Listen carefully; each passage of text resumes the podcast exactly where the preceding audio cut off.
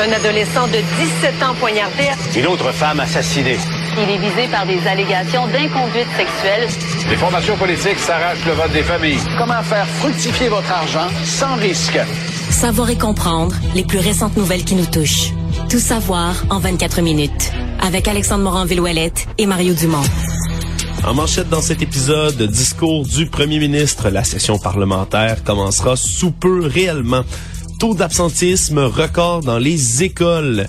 Le SWAT défonce la mauvaise porte et traumatise un couple et le groupe État islamique annonce la mort de son chef. Tout savoir en 24 minutes. Savoir en 24 minutes. Bienvenue à Tout savoir en 24 minutes. Bonjour Mario. Bonjour. Alors, on l'attendait. Aujourd'hui, c'est le discours d'ouverture de session, donc du premier ministre, dans ce cas-ci, François Legault.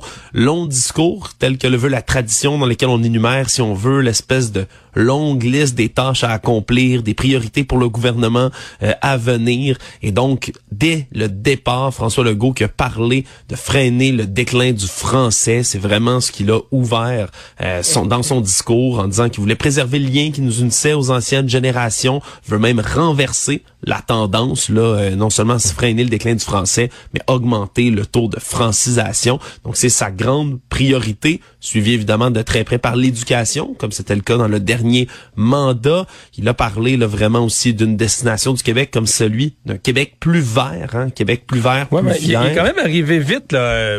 Par rapport à ce que peut-être les gens attendaient, est arrivé vite en début de discours sur le thème des changements climatiques et de cette conciliation qu'il veut rechercher entre lutte au euh, respecter nos cibles de GES, lutte au changement climatique et en même temps euh, croissance économique, le rattrapage économique de l'Ontario qui est toujours son dada.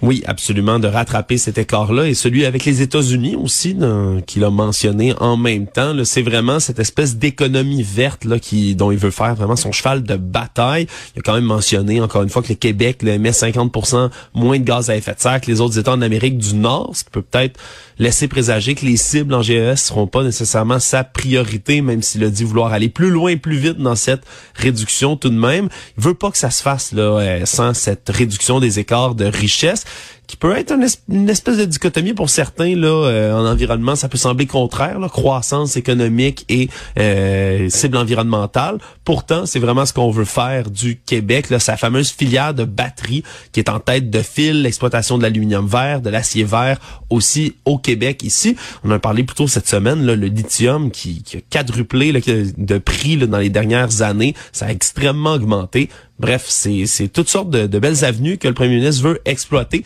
Donc, c'est dans son discours là qu'il a qu'il a mené plus tôt aujourd'hui et qui va laisser place, Mario, dans les prochains jours là au à la session, même si elle sera pas très longue d'ici la pause de Noël, à une courte session parlementaire qui risque d'être quand même assez active. Oui, absolument. Mais euh, ben, j'ai hâte de voir les, euh, les réactions. Moi, j'ai trouvé que bon, François Legault a quand même livré un discours euh, qui, qui se tient. là. C'est un peu le reproche qu'on avait eu de sa campagne électorale. Euh, bon, des engagements à gauche et à droite, du petit rapiessage, on envoie un chèque là, pour l'inflation. Mais j'ai eu l'impression, je dis pas parfait, mais d'un discours qui avait un peu plus de tonus, qui se tient, qui présente certainement une vision économique, l'environnement, bon, la langue, la langue me paraissait un incontournable, ça y était. Mais bon, après ça, ben, comme on dit, le travail commence. C'est juste un discours qui est fait. Et euh, ce discours-là, faut toujours se souvenir. euh, oui. euh, oui, le premier ministre euh, le fait et essaie de garder en note ce qu'il a promis. Mais les premiers qui prennent en note tout ce qui a été dit aujourd'hui, ce sont les partis d'opposition pour, pour lui Oui. remettre sur le nez dans quelques mois. Hey, vous aviez promis de faire ci, de faire ça ou d'atteindre tel objectif, puis vous y êtes pas arrivé là. Oui, absolument. C'est toujours là qu'on va pouvoir, si on veut, dans cette longue liste le- de le promesses d'énumération, tard, exactement, ça va servir à juger plus tard pour les oppositions. Les oppositions, Mario, qui doivent quand même avoir hâte d'en découdre, là, même si on on n'a pas encore la présence de, de tout un chacun là, sur place à l'Assemblée nationale. Ce sera un dossier à suivre également là, demain, là, celui des, des partis d'opposition, comme le Parti québécois, qui, qui, qui veut, encore une fois, ça ait une place. Ben là, c'est ça. Demain matin, on va savoir est-ce que le Parti québécois rentre ou ne rentre pas au Salon Bleu. C'est le prochain suspense. On parle de l'éducation comme de la priorité de François Legault dans son discours. Lundi, le nombre d'élèves absents dans les écoles québécoises a atteint un nouveau sommet. Il y a plus de 158 000 élèves qui sont restés à la maison. C'est un taux d'absence de près de 13% C'est deux fois plus qu'à l'habitude. Puis dans certaines écoles, Mario, c'est une proportion qui grimpe jusqu'à 25% C'est des chiffres qui proviennent directement du ministère de l'Éducation. Je comprends que dans plusieurs régions, c'est supérieur au pire de la pandémie, là. Ben absolument, c'est extrême comme niveau là, 25% pensez-y, c'est un élève sur quatre là, qui est pas là. On parle entre autres par exemple de la Mauricie là, au centre des services scolaires Chemin du Roi, 15 à 25% des élèves qui ont dû rester à la maison hier sur la rive sud de Montréal, là, il y avait 200 des 850 écoliers de l'école primaire Charlemagne qui étaient pas là. C'est fou, c'est complètement fou dans le corps d'école qui est pas là. Mais il faut pas s'en étonner. Je veux dire, le, nombre d'enfants euh, malades, euh, c'est un sujet dans les milieux de travail, partout. pendant la pandémie, où tu avais des gens malades, la, panique, évidemment, c'était davantage dans les résidences, là où les gens fragiles se retrouvaient, les résidences pour aînés, les résidences pour personnes âgées. Bon, des enfants malades, il y en avait, mais des fois, on les gardait de façon préventive. Là, la COVID était rentrée dans la maison. Dans certains cas, les enfants avaient la COVID, mais n'étaient pas malades. Mais là, on a vraiment l'espèce de... C'est ce que Christian Dubé a décrit comme les virus, je sais pas comment... L'addition des virus, les virus superposés. Euh, il y a vraiment... C'est pas un hasard s'il y a manqué de toutes sortes de, de, de Tylenol, puis d'aspirine, de tous les médicaments pour enfants, s'il y en a manqué dans les pharmacies. C'est pas c'est pas les usines qui produisaient plus, c'est vraiment la demande qui était trop grande et ça se reflète dans le milieu scolaire. En fait, c'est presque à s'inquiéter. Je ne sais pas comment on gère ça, mais est-ce que, tu sais, des journées de classe où il manque le quart des élèves, pas facile pour l'enseignant, pas facile de pas accumuler un peu de retard euh, dans le groupe. J'espère que ce sera pas au point de d'en faire une autre année scolaire ou une autre portion d'année scolaire où on, on accumule des retards parce que je pense pas qu'on a remonté tous ceux de la, de la pandémie. Non, absolument. Puis c'est surtout dans les dans les taux, dans les taux, tu viens de le dire, c'est dans les taux surtout d'absentéisme reliés à la COVID, sur une donnée du ministère, c'est seulement 20 000 de ces élèves-là qui sont absents pour des symptômes qui sont reliés directement ou de manière confirmée à la COVID-19. C'est beaucoup, beaucoup, beaucoup de cas de grippe et de rhume. Et ça, ça se reflète partout, partout, partout dans le monde, mais particulièrement ici, là, au plus haut taux de la vague Omicron. On avait, oui, bien sûr, des absents, mais beaucoup moins même qu'en ce moment dans les classes. Donc, c'est vraiment spectaculaire à voir. Faudra voir si, comme tu le dis, on pourra se rattraper. Tout savoir en 24 minutes. Un, couple a eu une mauvaise surprise à Saint-Amable, couple sans histoire de la Montérégie, une histoire qui remonte dans la nuit du 16 au 17 novembre dernier. Marc-André Asselin, qui réside avec sa conjointe Sabrina Landry, dormait paisiblement dans leur résidence quand la porte, un peu avant 4h45, s'est fait sortir littéralement de ses gonds c'était le groupe tactique d'intervention, le GTI, donc de la Sûreté du Québec.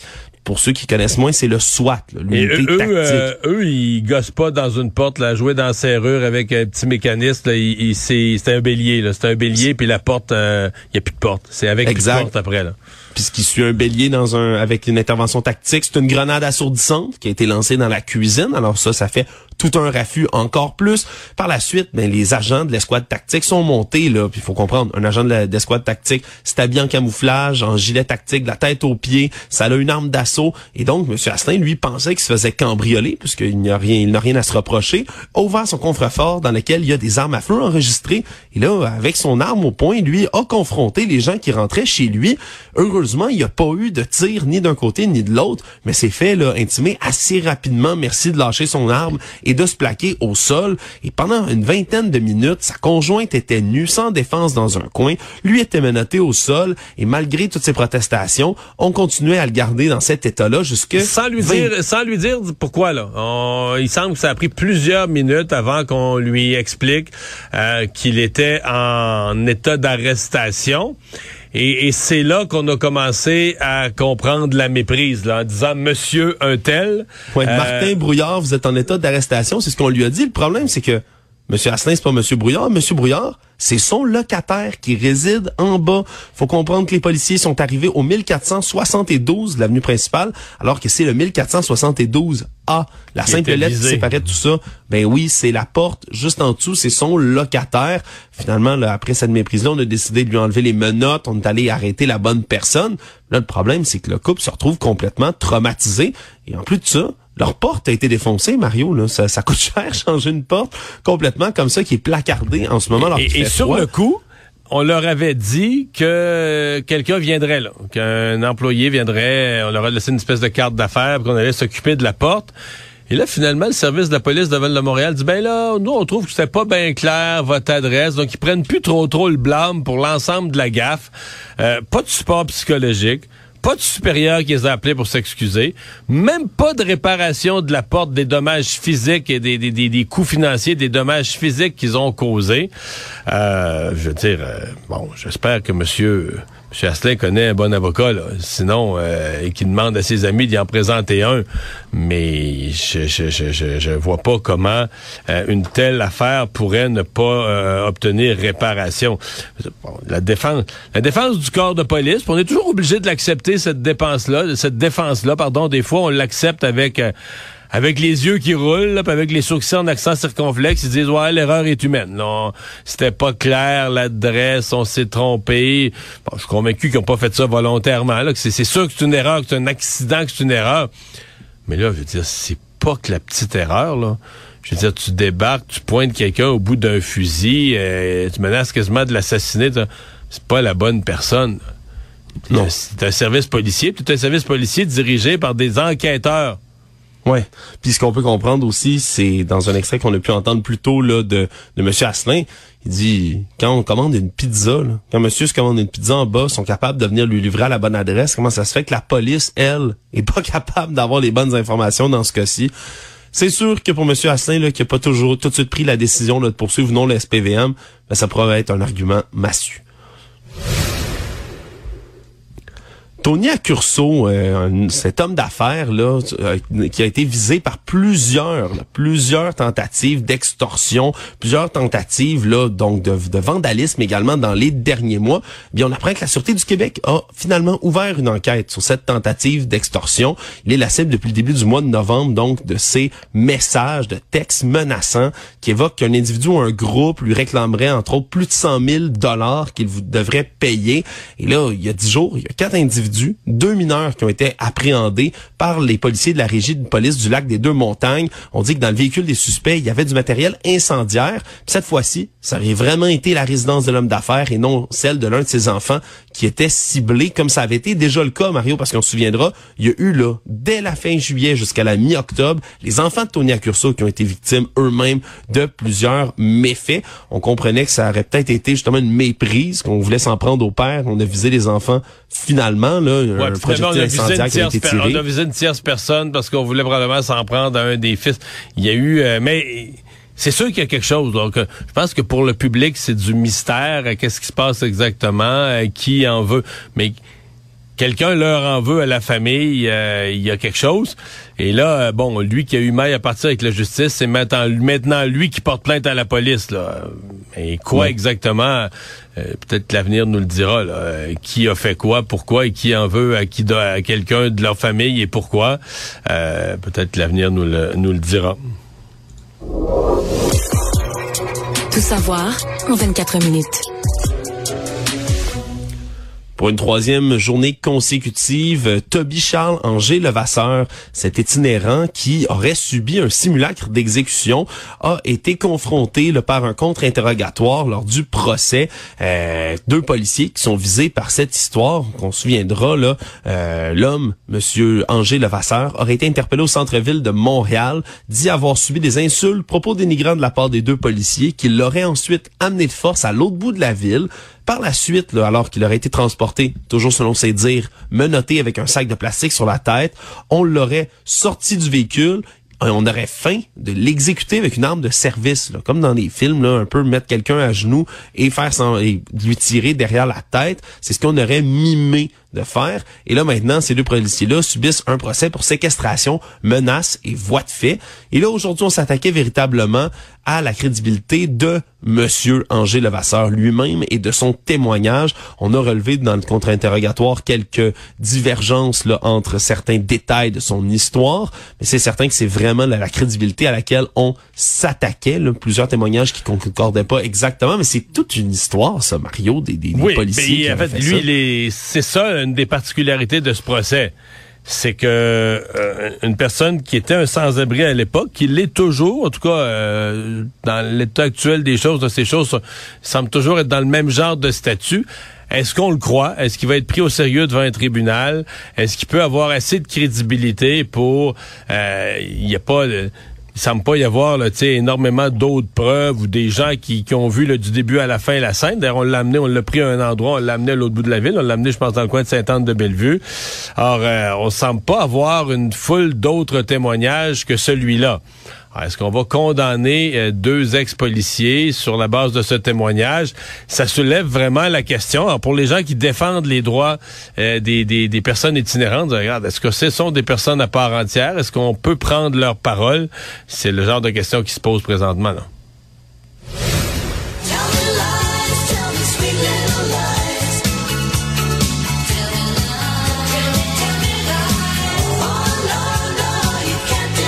On entend en ce moment, c'est Little Lies, une chanson du groupe Fleetwood Mac, mais qui est surtout chantée par Christine McVie, qui est cette musicienne britannique qui est malheureusement décédée aujourd'hui à l'âge de 79 ans. Ça a été annoncé en début d'après-midi sur sa page Facebook, un auteur, compositrice, interprète britannique. Donc Little Lies qu'on entendait, mais également des chansons Everywhere, Don't Stop, Say You Love Me, Songbird toutes sortes de chansons qu'elle a écrites, composées ou chantées qui ont marqué l'imaginaire beaucoup. Puis ça transcende des générations, Fleetwood, Mac, Mario, parce que moi-même, j'en ai écouté beaucoup et j'en écoute encore et toujours, même si c'est pas de la musique qui date nécessairement de, mon époque et de ma propre jeunesse. Mais vraiment, là, Fleetwood Mac, après 28 ans, Madame McVie avait quitté en 98 était revenu en 2014 par la suite. Donc, ça a vraiment transcendé les générations.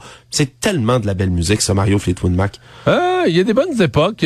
Pour moi, c'est pas tout égal, Fleetwood Mac, mais oui, euh, y a, écoute, ça, reste euh, plusieurs, plusieurs, plusieurs classiques. Et euh, ben voilà, elle, elle a été comme la première. Je comprends que c'est pas c'est pas son nom à elle, hein. Euh, c'est vraiment qu'elle a été la conjointe de, de, de John McVie, qui était un des, euh, un des fondateurs du groupe, et donc euh, le pris, le pris son nom, mais ça a été vraiment une des, une des premières, euh, une des premières voix du groupe au début du groupe, et bon, aujourd'hui on réentend certains de ses, de ses succès qui ont, ouais, qui ont bercé effectivement. On doit rendu quoi? Va être rendu quelque chose comme la troisième génération. Parce qu'ensuite, il y a eu une autre, euh, il y a eu une autre chanteuse, là, Stevie Nicks, qui a fait euh, plusieurs autres années de succès. Mais euh, Madame McVie était encore là à ce moment-là. Ils sont, ils jouaient différents rôles.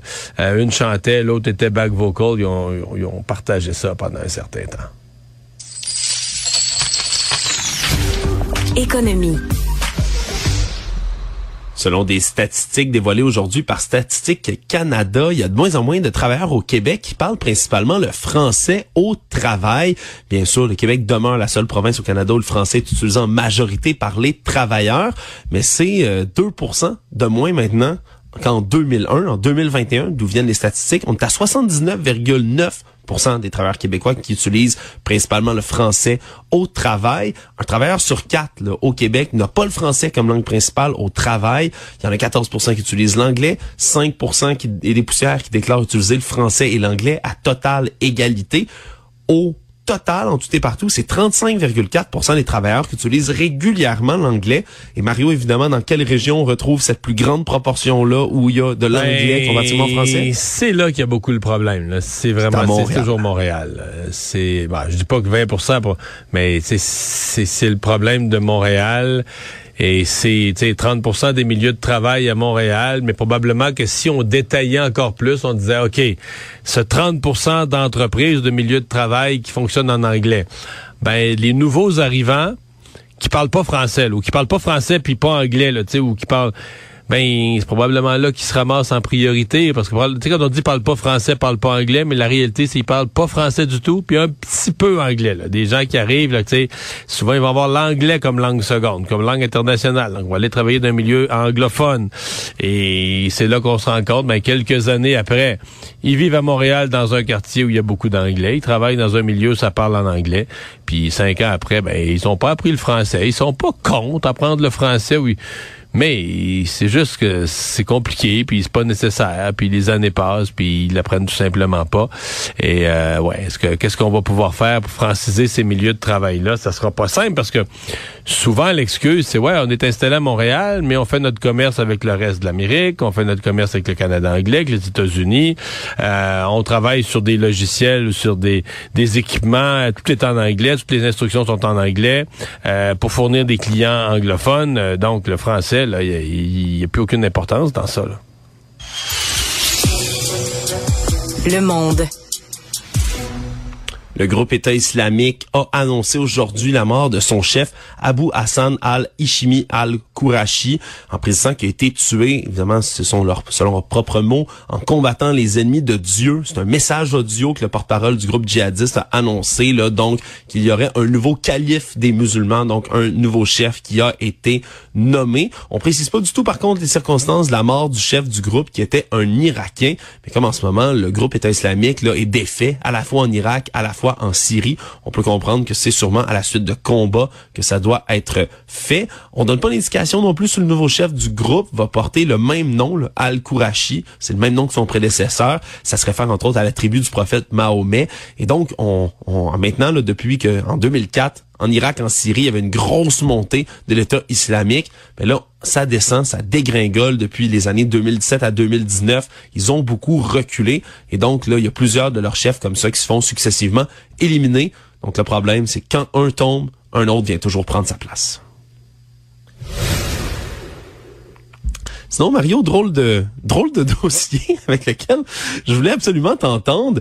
On entend souvent ces histoires là de poursuites. Euh, Aux États-Unis, ils ont la poursuite parfois facile et rapide et amusante. Bon, ben là, parlant de poursuite rapide, celle-là, elle l'est peut-être. C'est une femme de Floride, Amanda Ramirez, qui habite en banlieue de Miami, qui a décidé de déposer un recours collectif de 5 millions de dollars contre la compagnie Kraft Heinz Food. Ce qu'elle allègue, c'est que le produit qui s'appelle Velveeta Shell and Cheese, je pense pas qu'on ait exactement le même produit ici au Québec. Mais on est, proche du, euh, on est proche de, de Kraft Dinner, là. Ouais, ça ressemble un peu à un craft dinner. Là. C'est des petits bols individuels de macaroni au fromage qui sont faits un peu à la manière d'un ramen, si vous voulez. Là. Et on dit dessus, on le précise, c'est son point de vente principal, c'est que c'est prêt en trois minutes et demie. Sauf que Madame Ramirez et ses avocats, eux, allèguent que c'est complètement faux et trompeur. Parce qu'ils disent, ben oui, mettre le bol, c'est trois minutes et demie au micro-ondes. Mais ça ne tient pas en compte les quatre autres étapes de la préparation. Soit retirer le couvercle, mettre le sachet pour la sauce, ajouter de l'eau, puis le passer au micro-ondes et remuer. Et selon eux, ben, ce que Madame allègue, c'est que c'est pas vraiment trois minutes et demie. C'est plus quatre minutes et demie ou cinq minutes. Ben, exact. Mettons cinq minutes. Mais elle, ce qu'elle allègue, c'est que, ben, si j'avais su que ça prendrait plus que trois minutes et demie, ben, j'aurais pas acheté ce produit-là parce que moi, je voulais absolument que ça soit fait en trois minutes. En fait, en fait on pourrait dire, mettons que tu poursuis pour fausse représentation. Sur le plan des faits absolus, c'est gagnable. Maintenant, sur le plan du dédommagement, si Kraft offre 10 cents ou 25 cents, d'après moi, t'es mieux d'accepter, là, parce qu'en termes, en termes de ce que, tu sais, les, dommages, puis les dommages punitifs, puis les, les, conséquences sur ta vie, puis les pertes, puis tout ça, je pense pas que tu vas être capable. Peut-être tu pourras faire une démonstration de fausse représentation, mais euh, sur l'ampleur des dommages qui te sont causés, à mon avis, c'est assez euh, limité. Ouais, euh, elle, veut 5 millions, là, je le rappelle, mais en plus de tout ça, elle veut que la compagnie soit condamnée à cesser ce qu'elle appelle la publicité trompeuse et obligée de s'engager dans une campagne publicitaire corrective, en plus. fait que non seulement faudrait qu'il arrête de dire que ça prend 3 minutes et demie, faudrait qu'il lui donne 5 millions de dollars et en plus qu'il fasse une espèce de campagne d'excuses. Ce serait quoi? C'est 5 minutes, mais on est-ce qu'on sait, c'est plus long. Mais est-ce qu'on sait dans la minute et demie? Qu'est-ce parce que pour que ça vaille aussi cher, c'est dans la minute et demie, euh, je sais pas, elle aurait eu euh, la baisse de sa vie, quelque chose dans. Il y a quelque chose qu'elle a perdu dans ce minute et demie là qui la rend vraiment là aussi choquée contre la compagnie. Euh, il y a quelque chose qui s'explique pas. Résumer l'actualité en 24 minutes, c'est mission accomplie.